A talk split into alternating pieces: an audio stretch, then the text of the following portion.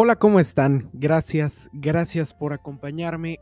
Esta semana quiero platicar contigo sobre cómo es que los líderes sacan sus conflictos y sus problemas de una manera tan innovadora y tan propia que nos vamos adecuando, que nos vamos adecuando para, para todo en la vida en general. Yo considero sobre todo que un líder, que una formación de liderazgo nos permite a nosotros dos cosas. Primero, tener la capacidad de poder mover masivamente a muchísima gente, pero sobre todo, resolver conflictos. En este tema de movilizar gente, en este tema de resolver problemáticas, etcétera, etcétera, siempre debe de ser con un buen objetivo, pero sobre todo tiene que ser con una estabilidad emocional muy, muy importante. Yo creo que hay liderazgos desde jefes de Estado, presidentes, secretarios de Estado, eh, personalidades que tengan mucho, mucho poder en nuestro país o en otros países, no me refiero solamente a México, esto es generalizado, que necesitan una buena estabilidad emocional.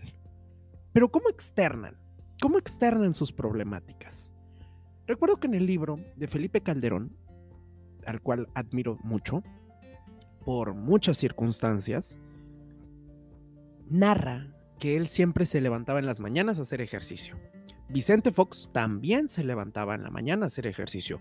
Peña Nieto lo veíamos corriendo en los maratones. Ese es en el caso de México. Hay presidentes de otros países como Bush, Obama, y Biden, Kamala Harris, eh, etcétera, etcétera, Justin Trudeau también es de los tantos que era muy activo, que realmente se preocupaban por mantener una buena estabilidad emocional. Pero ¿cómo lo hacían? Todos estos personajes lo hacían por el ejercicio.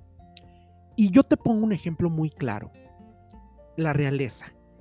La princesa Margarita, en un libro, le, me acuerdo que, no, no recuerdo el nombre del libro, pero incluso en la serie de The Crown, en el episodio de El Balmoral, ella lo dice, la, actriz recrea ese momento en el que Margaret Thatcher estaba pues todavía como primera ministro de Reino Unido y tenían un momento de tensión impresionante. Cuando llega la princesa Margarita a uno de los habitaciones, a una de las habitaciones de El Balmoral, ve sentada a Margaret Thatcher, su esposo leyendo atrás de ella, en un trono que era de la reina Sofía, o no recuerdo de quién era, me parece que sí, y que nadie se podía sentar ahí. Primero se enojó por eso, y luego le dijo que qué estaba haciendo, y le dijo, estoy trabajando. Y me dice, le dijo, el descanso no me brinda ningún placer. Margarita automáticamente le responde, te puede brindar más que placer, te brinda perspectiva. Cuando yo leí ese fragmento y cuando lo vi en The Crown, yo realmente me puse a pensar, ¿he descansado lo suficiente? ¿He pensado lo suficiente? ¿O he meditado lo suficiente? Yo creo que no.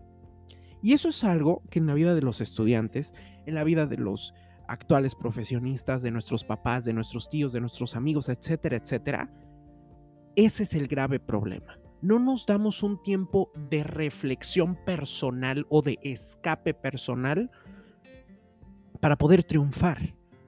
Qué complicado y qué duro debe de ser eso. ¿Y por qué no lo hemos hecho?